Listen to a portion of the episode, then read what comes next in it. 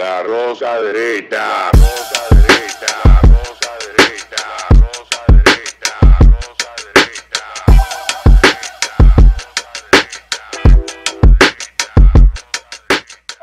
Este programa contiene tres personajes únicos y vulgares. Sus opiniones son totalmente individuales y ofensivas y debido a su contenido todos lo deben ver. Bienvenidos todos a otro segmento más de la rosca derecha. Hoy, entre el cuarto bate y el abridor. Señores, este fin de semana, una madre encojonada. A él le gusta provocar. A él le gusta joder. Ay, que yo siempre ando que yo le doy y es que la saco. Siempre, siempre tiene menudo. Este fin de semana, una, una madre indignada porque su hijo se quería o se quería eh, parecer a los tigres, hizo una raya en la ceja y la madre hizo así, "Ah, tú te quieres una raya en la ceja, yo te la voy a completar la ceja y le afeitó las cejas por completo. Esto abrió debate, el CONANI incluso la condenó la acción. Esto abrió un debate súper, súper...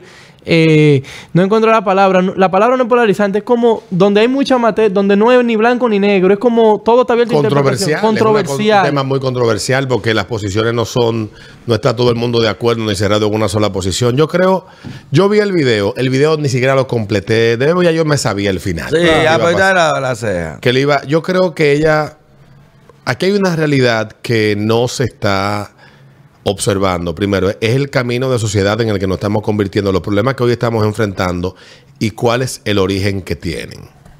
En República Dominicana, según la ONE, más de la mitad de los hogares son monoparentales. La mayoría inmensa de esos hogares están encabezados por madres solteras que tienen que trabajar fuera y sus hijos tienen la supervisión o de algún familiar de poca autoridad o el servicio de la casa o se pasan el día en una escuela donde los profesores son menos que un mojón.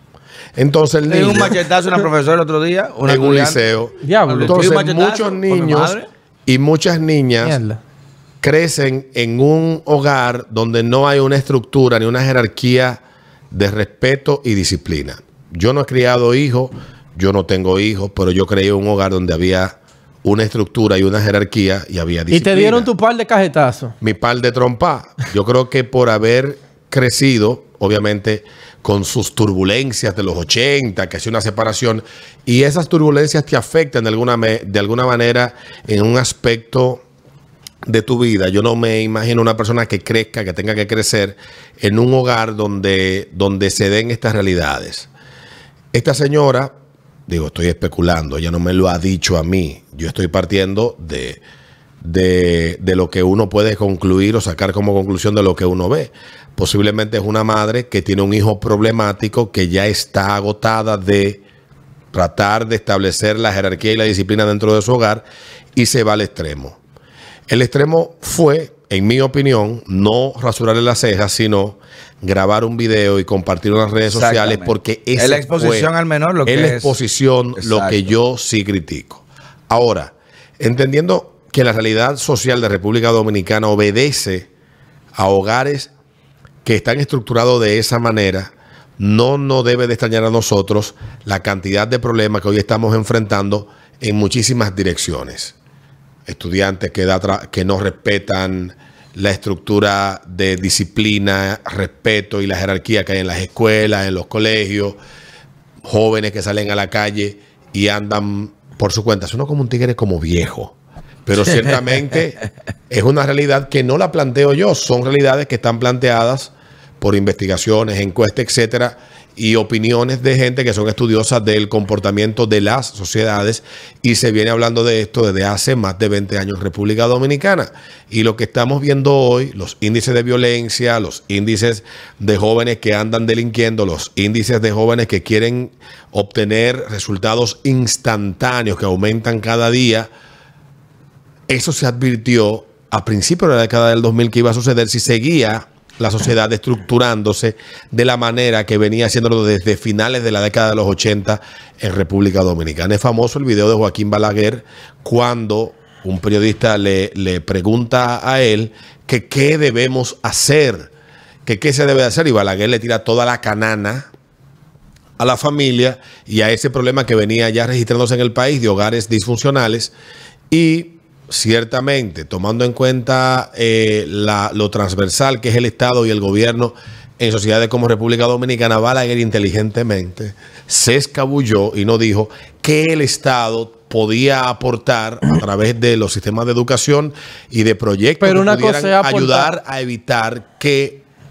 que estos problemas se den y que veamos madre como esta posiblemente frustrada tratando de establecer jerarquía y disciplina ya cuando un hijo es adolescente en una casa donde posiblemente una madre no está todo el tiempo y el poco tiempo que está, no es verdad que el hijo le va a ser tan fácil eh, acatar o asimilar la autoridad de la madre. Pero una cosa es que el Estado, ¿verdad? Eh, eh, trate de hablar o, o- o- o condene lo que pasó. Pero otra cosa es que se, se quiera meter demasiado. Tú no puedes creo- permitir que el Estado críe tus hijos, Alberto. Yo, estoy de acuerdo con que creo- los padres... Yo creo que en eso nosotros estamos equivocados, en que creemos que el Estado tiene la responsabilidad absoluta de cargar con nosotros en todos los aspectos. Claro.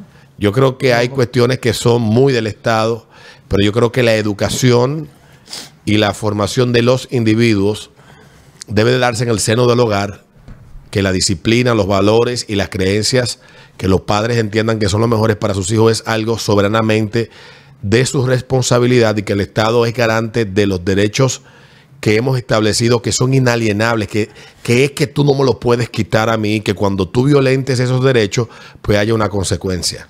Más allá de ahí, yo no, no creo que el Estado tenga que mayor participación o responsabilidad, o la que la sociedad en su conjunto de acuerde y diga, bueno, queremos nosotros que el Estado se encargue de tal o cual cosa, porque el problema es mayor, que el problema es grave y es muy grande y necesita una solución urgente y colectiva. Mira, eh, antropológicamente en materia de seguridad se explica ese fenómeno de lo que se llama delegación de autoridad.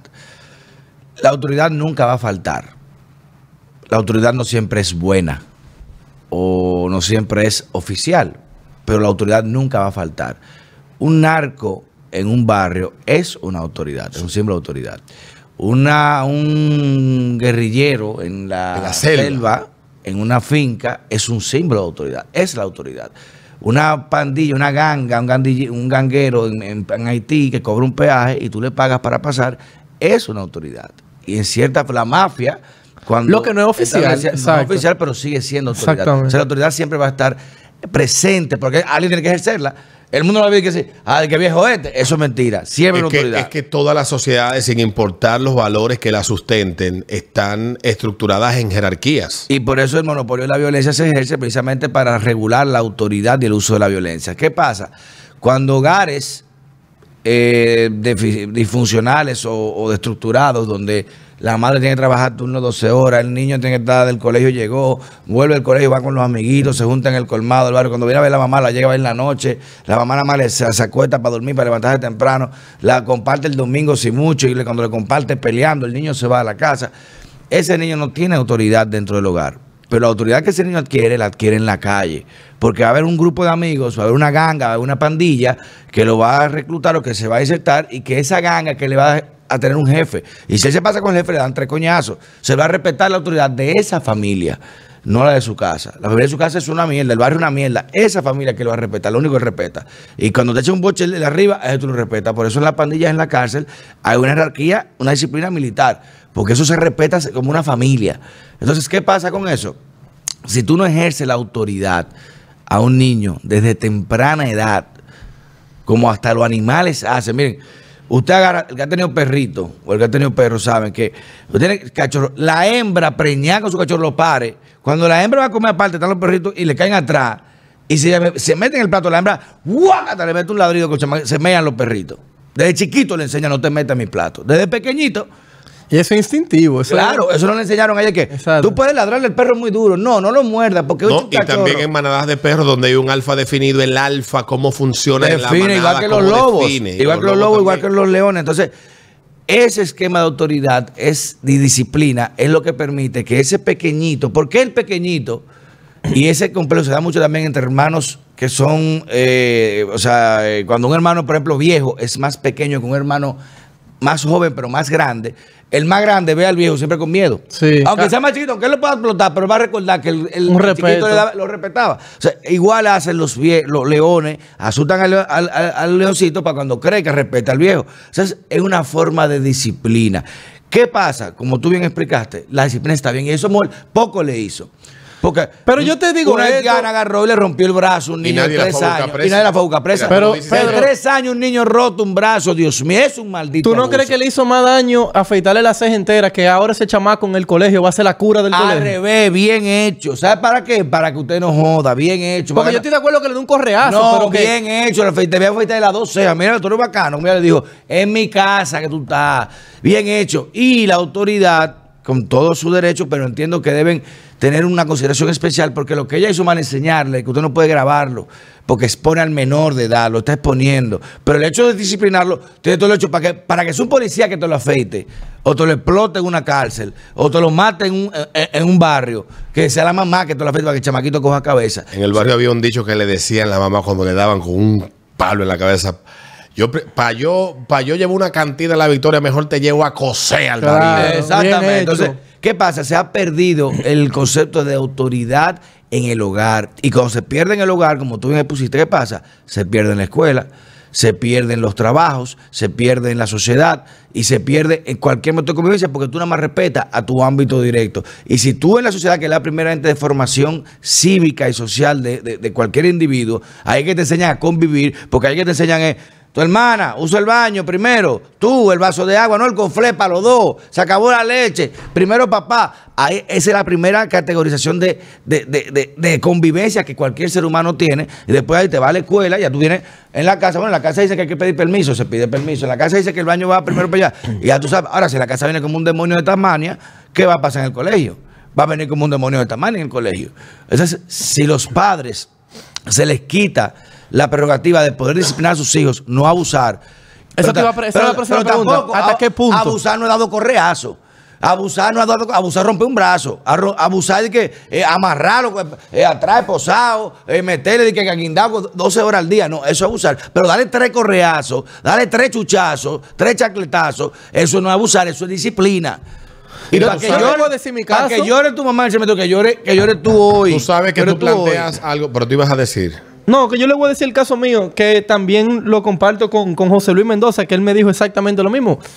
Mi papá a mí me dio menos de cinco veces. Y, y mi papá me hablaba una vez y yo obedecía. A mí Mi mamá me daba interdiario, un manoplazo. Yo decía, ok, pa, yo, yo prefiero coger el manoplazo que ella me va a dar y seguir haciendo lo que estoy haciendo. Y ella me tiene que hablar tres cuatro veces. Al final es que la consecuencia de lo que tú hagas te ponga a pensar dos veces. Tú dices, bien, espérate, mi papá es que me está hablando. Ya yo sé Pero- que si pero- no pero obedezco... consecuencia no es que, mijo, tú sabes que hiciste algo mal. No, Tú exacto. sabes que darle una galleta a la ser profesora, necesita- eso no está bien. Mira, mijo, tú sabes que ir al colmado y robarte un pote de romo, eso no está bien, mijo. Tú sabes que ir y ir a la casa de fulana y pe- enganchar la luz, robarte una televisión, eso no está bien, mijo. No. Es que usted tiene que decir, mira, bien. ¿Por qué? Porque lamentablemente y tú que me mencionabas a Balaguer, también lo dijo una vez, es que el dominicano no aprende con macana. Lamentablemente. La menos guste o no, pero aquí hasta Sí, que no te a dan ve- dos a veces- coñazos. A veces se le va la macana a los macaneros. Bueno, ese pero es ese es que- el problema. ¿Hasta qué punto pueden los padres? Es el debate. ¿Hasta Mira, qué punto pueden los debate. El padres? tema, el tema de la disciplina y cómo, hasta dónde llega la autoridad del padre para la disciplina, yo creo que es una cuestión sencilla. Se define en qué es disciplina. Eso no hay que, no, no hay que irse Exacto, ¿qué a es la disciplina? luna. ¿Qué es Pero disciplina? El Estado que define qué es ¿Qué- disciplina. ¿Qué, es disciplina? Yo entiendo, entiendo yo O los padres que definen. partiendo de, de la de lo de, de un concepto que muchos lo, lo, ah, lo traen por los pelos cada vez que estos temas se dan, cuando hablan de la disciplina militar. Bueno, la disciplina militar, ¿cómo se estructura? Se estructura en un escalafón.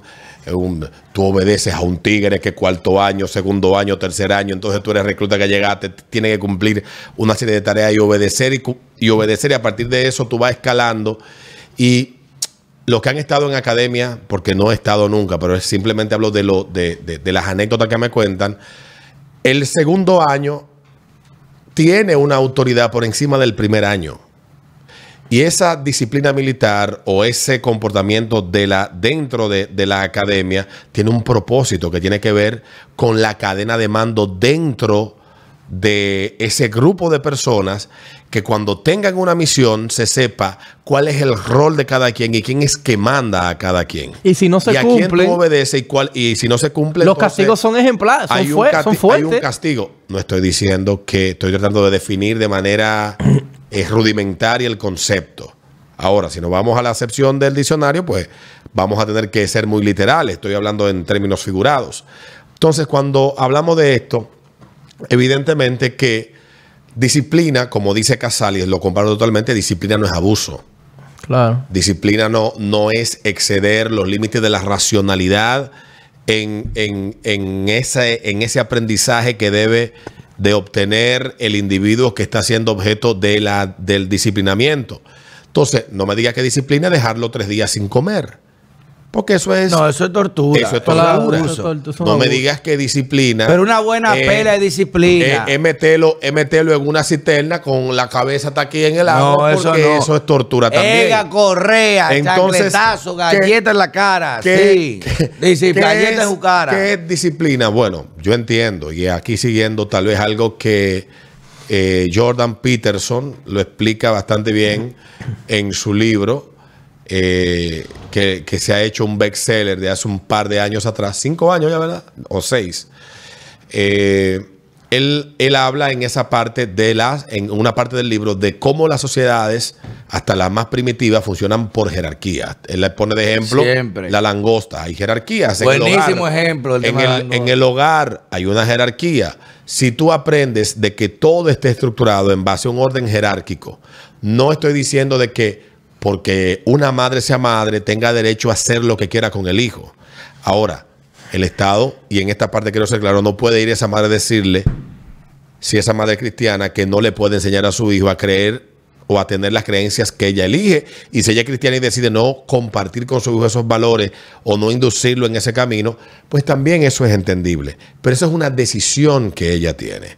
Lo que el Estado no puede decirle, tú no le puedes enseñar religión a tu hijo, porque nosotros somos un Estado donde la religión es laica que el individuo elija cuando tenga 18, porque falta de la, de la formación integral del individuo es compartir aquellas cosas que son afines a quien él tiene de ejemplo.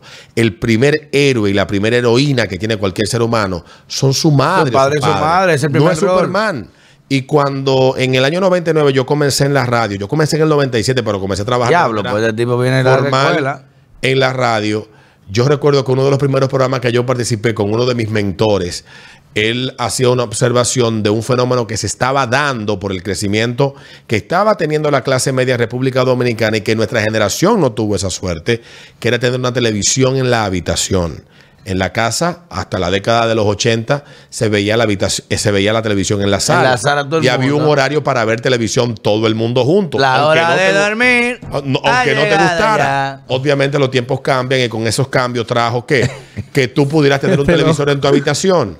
¿Y qué decía él? En la medida en que tú vas atomizando la relación de familia, se va atomizando el vínculo del individuo con esa familia y así pasa Pero que con la Alberto, sociedad. antes tú llevabas al colegio y, él- había que y ir a- él- a, comer juntos. Y él, cenar plan- juntos, ya no. y él planteaba, él, él decía eh, que muchos padres de clase media, media alta, habían delegado en NTV, en la televisión. Carson él ponía Daly. NTV de ejemplo, Carson porque era el Daly. canal más popular dentro de los Sí, de jóvenes los entre jóvenes. 13 y 18 en la época. Hablo de hace 23 años, para que tengan una idea. Y el cable estaba en plena expansión aquí en República Dominicana y no había una- un hogar de clase media que no hubiera cable.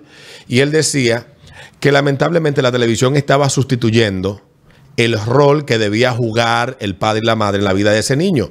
Y yo llegué a escuchar, y todavía hoy lo escucho, de que, ay, la gente que está en la televisión debe de tener cuidado con lo que dice por la educación de nuestros hijos. Cuando tú educas bien, no importa lo que tu hijo oiga, Claro. ni dónde lo escuche, ni dónde lo vea, los valores que tú le inculques porque tú eres su heroína si tú eres la madre, o tú eres su héroe si tú eres el padre. Eso no lo va a romper nadie, porque hay un millón de ejemplos. Porque los que son individuos funcionales a partir de esa fórmula, como ejemplo fehaciente, son más que los que aún aplicando esa fórmula no funcionan. Son la excepción. Yo estoy de acuerdo Entonces, en, en- entonces, ¿qué ha pasado? Si te pones a ver hoy en día, ya no es la televisión, sino una tablet o un celular, YouTube las redes sociales. o las redes sociales, los que están encargados de, for- de, de forjar y de transmitir la educación y los padres entender que los que están en las redes sociales tienen esa obligación. Y yo pudiera ahí coincidir con José La Luz, es que hay una responsabilidad. Y ciertamente pudiera decirse, sí hay una responsabilidad, pero no una obligación de quien se expone para, para, para convertirse en el ejemplo de alguien por aquello. No recuerdo cuál jugador fue que dijo, le dijo a alguien que él debía de ser un jugador ejemplar porque su- él era el ídolo para su, para su hijo y le dijo, yo no tengo que ser el, el ejemplo de su hijo, séalo usted porque usted es el papá de él. Mira, Exacto. yo estoy de acuerdo en muchas cosas. Hay, hay cosas tan frágiles que, que influyen en una persona. Hemos visto casos donde dos hermanos se crían igual, los mismos padres, la misma abuela, quien sea que lo críe, y uno es delincuente y el otro no. Eh, en mi caso, yo jugaba videojuegos violentos desde que yo, desde que yo tengo 5 o 6 años. Yo jugaba, yo era el primero. Los primos me iban a mi casa a jugar Grand Theft Auto porque ellos no lo dejaban. Y yo no ando en la calle matando gente ni dándole tiro a la gente. ¿Tú entiendes? Entonces, al final yo entiendo que es verdad que cada cabeza es un mundo. Los padres influyen bastante porque a mí siempre me dijeron, mira, la película que tú estás viendo, eso es mentira. Siempre me hacían eso, me, me- me traían eso a colación, los videojuegos, mira, eso es mentira. Ese porno que tú estás viendo, eso es mentira. Deja de estar viendo ese... Que es verdad que es mentira ese porno. Eso es, es mentira del diablo, Pero- Pero- pero ha mira, dañado a los Tú tocas ese tema, eh, el tema de la pornografía. Yo siempre lo hablo porque me topé con, con un, un artículo muy interesante que plantea cómo la- el consumo de pornografía en los últimos 20 años ha tenido efectos positivos y efectos negativos. El efecto positivo es que la mayor exposición al porno eh, muy al contrario de lo que plantean algunas, algunas feministas de que los hombres que ven porno son potenciales violadores. Oye, Sam. si hay un hombre con alguna pulsión de salir a arrancar los panties y darle a una mujer y viendo porno se masturba y ya eso acabó ahí mismo. Ya es mismo. Pero sin embargo, en el aspecto de la idealización de la relación de pareja y en el aspecto del ¿Tú rendimiento crees que la mujer va a hacer de todo? Y dice, ¿qué fue? en, eh, en el porno, tuve un video de 45 minutos y tú ves eso ahí, tú crees que en la vida real es así. Y hay tipos que Después se de han formado tú. ¿Y qué pasó? Y, han- y han- y cuando se encuentran con la realidad de su primera vez, se frustran porque su encuentro sexual solamente duró tres minutos.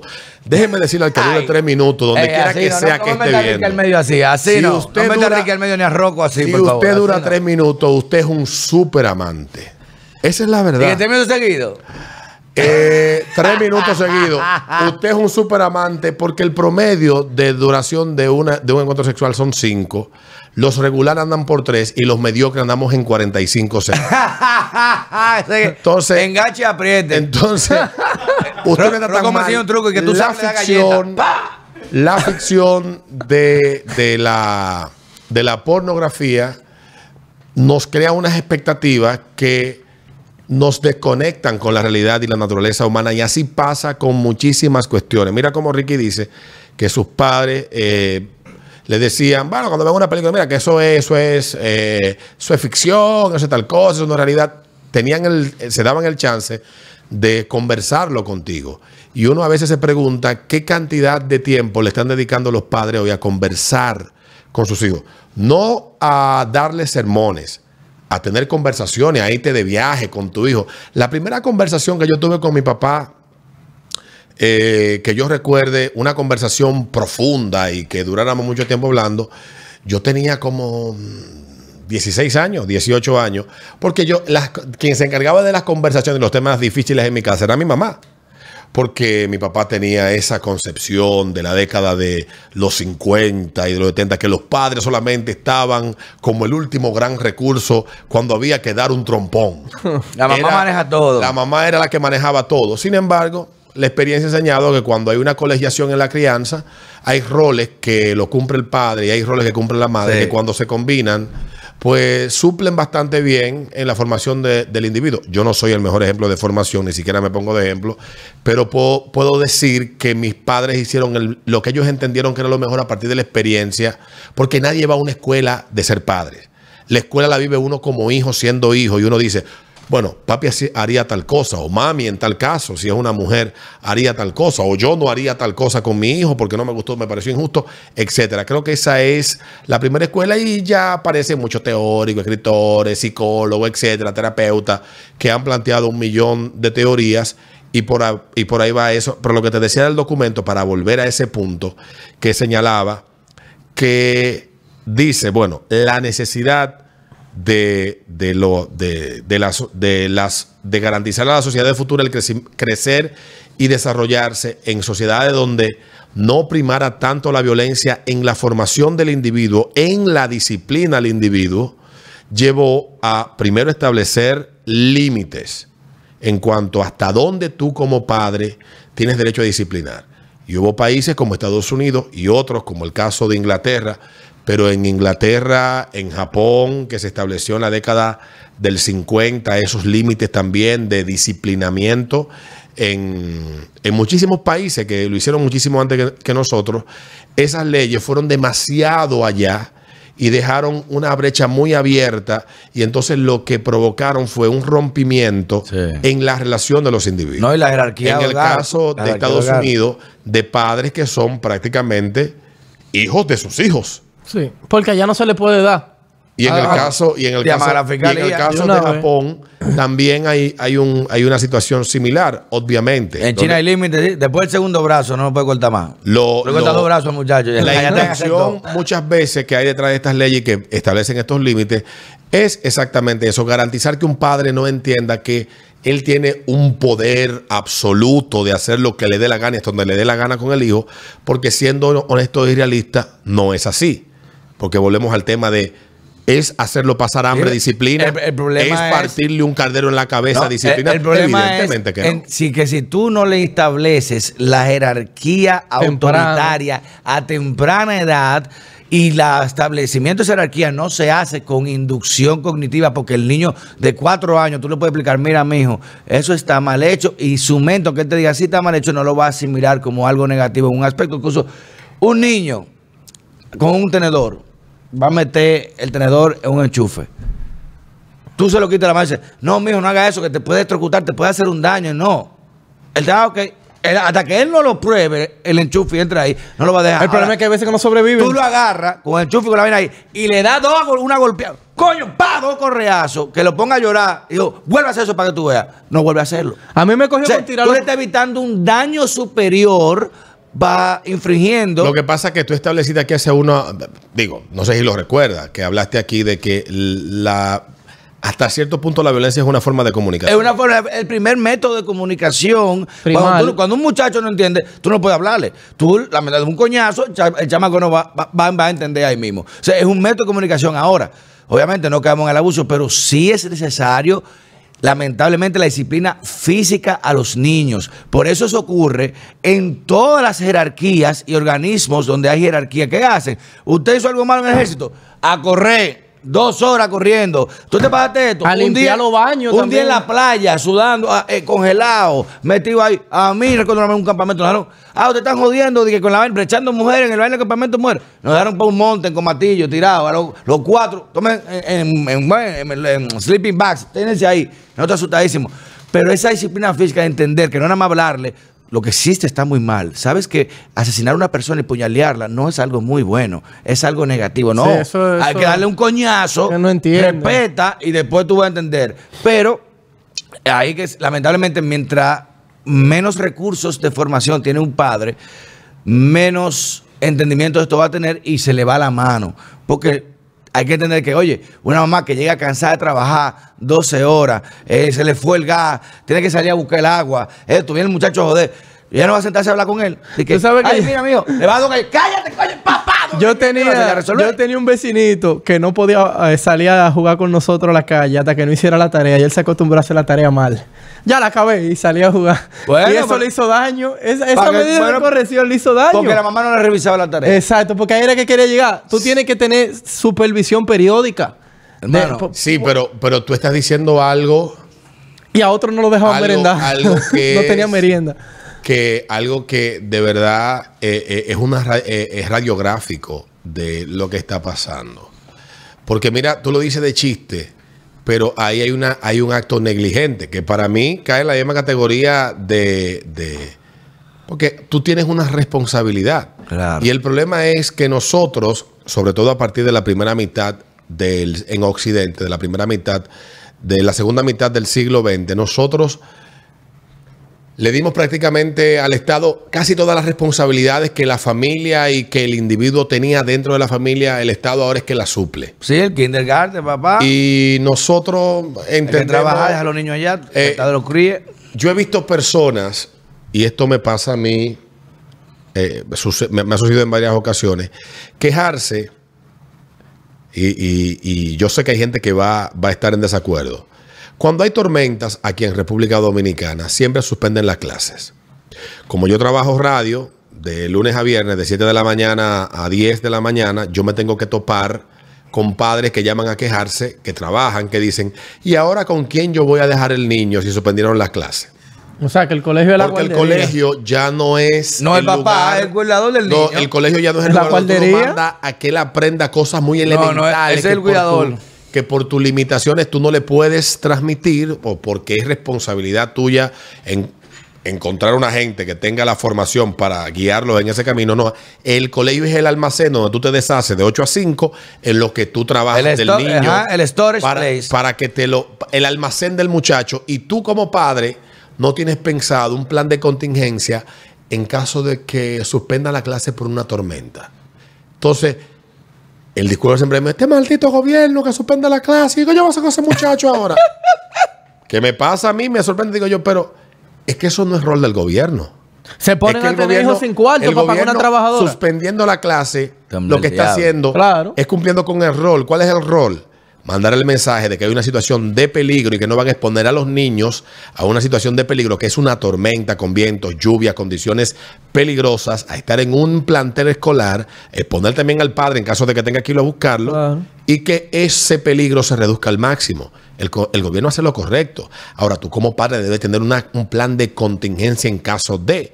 Y creo que el mejor ejemplo que podemos tener nosotros lo vimos con la pandemia, con la suspensión de la clase y cuando los padres tuvieron que volver a trabajar. ¿Qué tuvieron que hacer? Tuvieron que ingeniársela.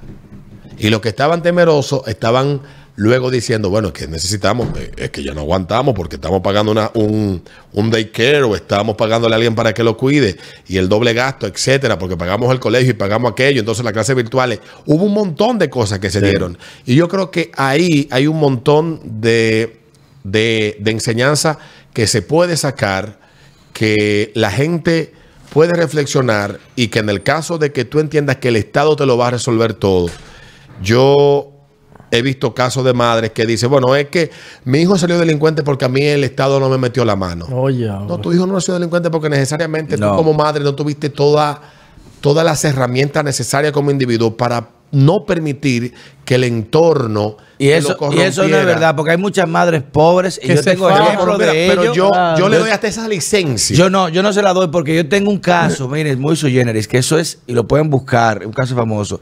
Quien fuese mi, mi nana de toda la vida y mi cuidadora, Juana, que es una Tu persona- nana. A ti era de lo que mandaban a los cumpleaños con una nana. No, mi mamá me lleva, no, eso a ti es A mí pendejo. que te nunca, a los ti que te primitos me yo nunca fui de A que un cumpleaños de que con A una mí nana, tú estás loco, tampoco, me tiraban A solo mí no. ahí. Ahí metí a mi mamá, estaba ahí todo el tiempo, me dejaba chuchar Esa Y es di la que a la clase de tenis, Esa di que es con la la- nana, y la nana ahí la mirándote jugar. Y la nana el limpiándote los Simón cojones a. Y te limpiándote los cojones a ti la nana, pendejo, no van a hablar. En el Simón Bolívar la nana, no, eso no existía. Pero mira, ¿qué, pasa? Las No, nanas salían del Simón Bolívar. Era como mi A mamá. La familia todo el tiempo. Y Juana tuvo un caso, una mujer pobre- po- pobrísima, señores, de muy escaso escaso Allá abajo, en lo último. No, de escaso recursos. Le tuvo una situación donde le matan tres hijos. El diablo. Su esposa mata tres hijos. A su hijo mayor le corta una mano, salvando a su hija menor, a su, a su hermanita. Y esa mujer, que a pesar de esa desgracia, de vivir en una pobreza, echó a su familia para adelante. El muchacho ahora es profesor. Pues no lo mató a los tres hijos. En una escuela en Nueva York y la hija tiene un salón ahora y, se han- y los muchachos salieron muchachos buenos y en un ambiente terrible Y con que ese trauma que en tú describes. Guarica no hay vaina que es un ambiente que pedía Dios Dios mío estos muchachos aquí esto es una cosa pero es que está ahí mamá todos los días 24 horas o sea ¿qué te digo con eso? de que hay un estudio en ICU, en Illinois State University de, de Chicago, que es una de las ciudades más violentas de Estados Unidos. Y eso no se habla mucho de crímenes negros contra negros. black Ellos black son los principales que se matan entre ellos. La mayor Siempre son cantidad de ellos. homicidio por, por armas no es de que blanco asesinando gente. No, ni Son- policía- en- ni en- policía En, negro. Chicago. ¿Y sabe qué se descubrió ahí? Como tú mencionaste, que los índices de violencia y criminalidad altos vienen la mayoría establecimientos de lugares disfuncionales donde las madres, primero, el niño nunca conoció al papá. Claro. Nunca conoció a su papá. O sea, el papá nunca tuvo ni, ni un, un día. libro- hay un libro que habla Ni un sobre día eso, presente, de- ni de un la- solo día. De la década del 80 que habla del problema de la familia negra en Estados Unidos. Que los papás Le no crían hijos. Los papás no crían negros. Lo, lo escribió pero- un profesor universitario después de 20 años de análisis desde la década del 60 cuando empezaron a implementarse los programas de asistencia a las familias. ¿Y qué pasaba con muchas de esas familias negras? Que iban los eh, trabajadores sociales y le decían, tú pudieras estar recibiendo una ayuda del gobierno, pero tú tienes un hombre metido aquí en esta casa. Si tú no tuvieras un marido aquí en esta casa, tú recibirías tanto. Ah, y empezaron pasó entonces a criar sin En papá. estados como Illinois, estados Illinois, como Nueva York, estados, Exactamente. eh, sobre todo de la costa este y de la costa oeste, empezó a darse este problema. Está en ese libro. Es un libro que ha sido bastante debatido, aunque últimamente es un libro que está casi proscrito porque hace señalamientos de casi prohibido, eh, hace señalamientos en, en la en la sociedad americana de cómo los programas sociales en Estados Unidos fueron parte de los causantes de eso que tú describes dentro de la comunidad negra, que no solamente ha servido para ser el grupo donde más abortos se practican, También sirve para eso, porque lo llevan para en hacer estados eso. donde el, el- la comunidad negra representa el 10%, el 42% de los abortos son mujeres negras. ¿Qué, qué le dice eso, el pobre? ¿Qué le dice eso? Entonces, hay una serie de, de planteamientos que hacen, porque hay mucha información sobre esto, que dice que esa erosión de la familia, de la familia negra, que hasta la década del 60 eran familias nucleares, O sea, nucleares que tenía papá y que mamá, fun- abuelo, fun- tío, todo el mundo. Funcionaban bastante bien. Había violencia porque estaban en los cinturones de pobreza, pero estructuralmente eran familias cimentadas en valores que, que, que esos niños que se criaban ahí, la mayoría se dedicaban a trabajos humildes, a pesar de vivir Deporte, la segregación, a pesar de vivir el, el discrimen que, de, de muchas leyes que había en Estados Unidos representaban una minoría. Señores, lo- los delitos en Estados Unidos eran dos grupos hasta mediados de la década del 60. Eran o los irlandeses o, los- o los italianos. Los irlandeses. Entonces- los irlandeses son terribles. Entonces, a partir de la década malos. del 60 es que esto empieza a cambiar dramáticamente. Hay un historial del, del Departamento de Le Justicia. estadística cómo está el crimen en Estados Unidos ahora mismo, donde el porciento de población afroamericana en relación a la población latina, eh, eh, europea y los blancos caucásicos norteamericanos y la tasa de crimen. Suena feo decirlo y por eso siempre hacen el estudio que sí, somos más eh, criminales porque somos más pobres. Pero carajo, los hispanos son pobres, No, no los un latinos vínculo son pobres, hay necesariamente chinos de la pobres. pobreza con, con lo que el tipo plantea es. Es la raza la, la afroamericana. Es, es la estructura del Siempre hogar en el que crece ese, ese niño. La estructura. Hay una película que llama Precious, que estaba, se hizo como en el 2000. Durísima, Precious. Esa De película. la mujer, de la muchacha, de- de- eh, muchacha. que Oprah Winfrey hace de Sí. una. De, de- hace, creo que fue que la produjo y hay una actriz. de la gorda, que vaina, así. Sí, pero la chamaquita es una película que fue nominada al Oscar, pero la historia que cuenta esa película es eso es ficción en parte, pero es basado en una realidad social de la estructura de la familia, cómo pasa en muchas familias, en muchos estados de Estados Unidos, estos casos de cómo hay madres que están más atentas a lo a lo que al marido que la atiende sexualmente que a la hija que el marido le está abusando. Y cómo hay madres que echan a la calle a sus hijas porque ven a su hija como competencia. Como una es una competencia. realidad social. Diablo. Y eso solamente Eh, pasa en familias que se decomponen. O sea, es un problema que los que son estudiosos de esto deberían de dedicarle tiempo y a los que no somos tan conocedores, hacernos entender, como pasa con ese libro, voy- le prometo que le voy a conseguir el título del libro y la- Búscalo para leerlo. porque es que lo leí hace mucho tiempo. Y, y- pero hay también otros autores que, que, que también plantean el problema y que todos tienen, la gran mayoría de ellos tienen, encuentran en la erosión de la familia, en la debilidad de la estructura familiar en esas sociedades, el principal causante de los problemas que se desatan en esos grupos. Claro, la pobreza tiene un vínculo por múltiples razones, multifactorial, con la violencia. Pero en el caso de los negros, la pobreza lo que hace es potencializar otras realidades que también, También. eh, se dan, como la que tú defines, las muertes violentas por arma de fuego.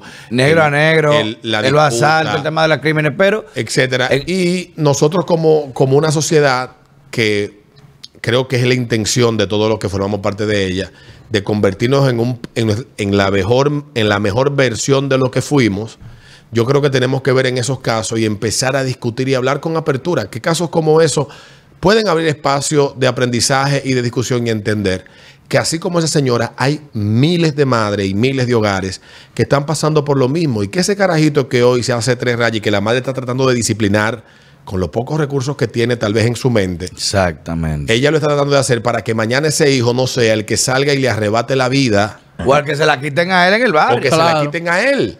Pero tal vez ella está pensando más allá, como el chamaquito de la Ciénaga, que era cabeza de una banda de delincuentes que con 14 años ya era jefe de una banda y andaba acabando por el Espaillá y por el Gualey y era un terror ya con 18, 20 años y era el que dominaba. Y él comenzó hace 6 años a hacer eso. Imagínate. Y posiblemente ese pana viene de un hogar estructurado de esa misma forma. En final, si usted no cría a sus hijos, disciplina a sus hijos, la calle lo va a criar y lo va a disciplinar. Así es, para concluir, interesante segmento de la rosca. eh, no olviden suscribirse, darnos like. Eh, si este episodio llega a 100 comentarios, se va a empezar a rifar hoodie ¿Te vas de a la re- vas a rosca regalar 100 derecha. dólares tú también? ¿Eh? ¿Vas a regalar 100 dólares? No, yo no voy a regalar 100 Ah. dólares, pero va- vamos a empezar a rifar los hoodies de la rosca derecha. Hay que decir que los judíos de aquí lo mandaron a hacer en el Polo Norte. Mínimo, porque un- oye, tú puedes estar, coño, en, en, en, en Utah, manito, en 40 invierno. bajo cero. Y esa vez tú sudas. Y tú sudas. Y tú estás sudando. El diablo, Así ¿pero que qué es son, esto? son idóneos para los lugares muy fríos, concentros y vainas así. Pero antes de que tú termines, eh, quiero dejar un mensaje en dos direcciones a los amantes de este canal que, que se ofendieron por mi comentario sobre los tatuajes.